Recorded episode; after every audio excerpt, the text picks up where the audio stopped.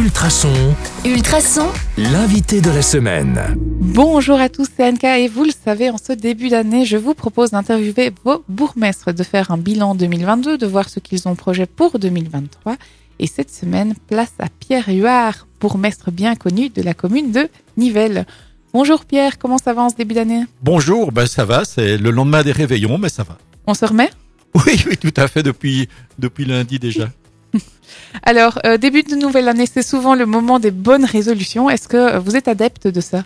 Ben euh, non, c'est-à-dire que la bonne résolution, mais je l'ai depuis longtemps, c'est de m'engager euh, à plein temps pour Nivelles. Donc euh, c'est Nivelles est vraiment une passion et je consacre tout mon temps euh, à notre ville. Donc ça, on continue? Oui, ça bien sûr. Bah, on ne sait jamais. Hein. Euh, mais justement, être bourgmestre à Nivelles, aujourd'hui, ça veut dire quoi? En 2023 maintenant, c'est quoi être bourgmestre? C'est une disponibilité, euh, je vais dire, euh, à l'extrême pour euh, les citoyens.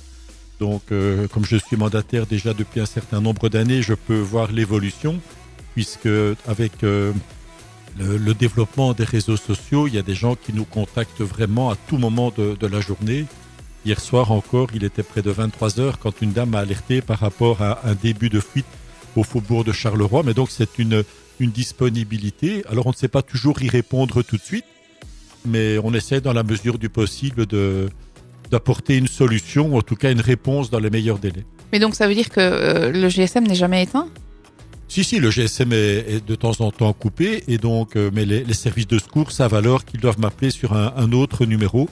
Mais euh, les, les réseaux sociaux, c'est vrai que j'y consacre du temps parce que je pense que c'est un bon moyen pour que les citoyens puissent nous contacter le plus facilement possible, que ça soit via Facebook ou alors de manière plus personnelle via Messenger.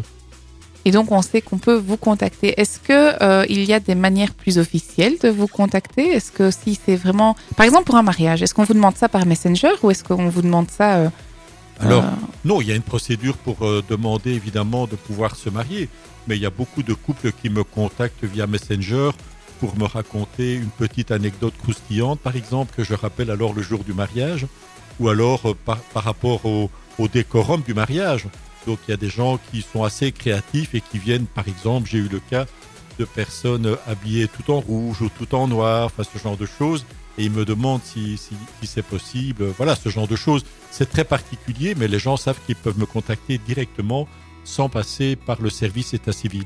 Donc, c'est plutôt positif de savoir le bourgmestre, il est à votre écoute euh, et euh, il essaye de- finalement d'être le plus proche de vous, c'est ça? Ah oui, tout à fait, mais bon, moi je suis un citoyen comme les autres qui ai choisi une fonction particulière, mais si je l'ai fait, c'est parce que j'ai cette volonté justement d'être à l'écoute des citoyens et d'y apporter des, des réponses.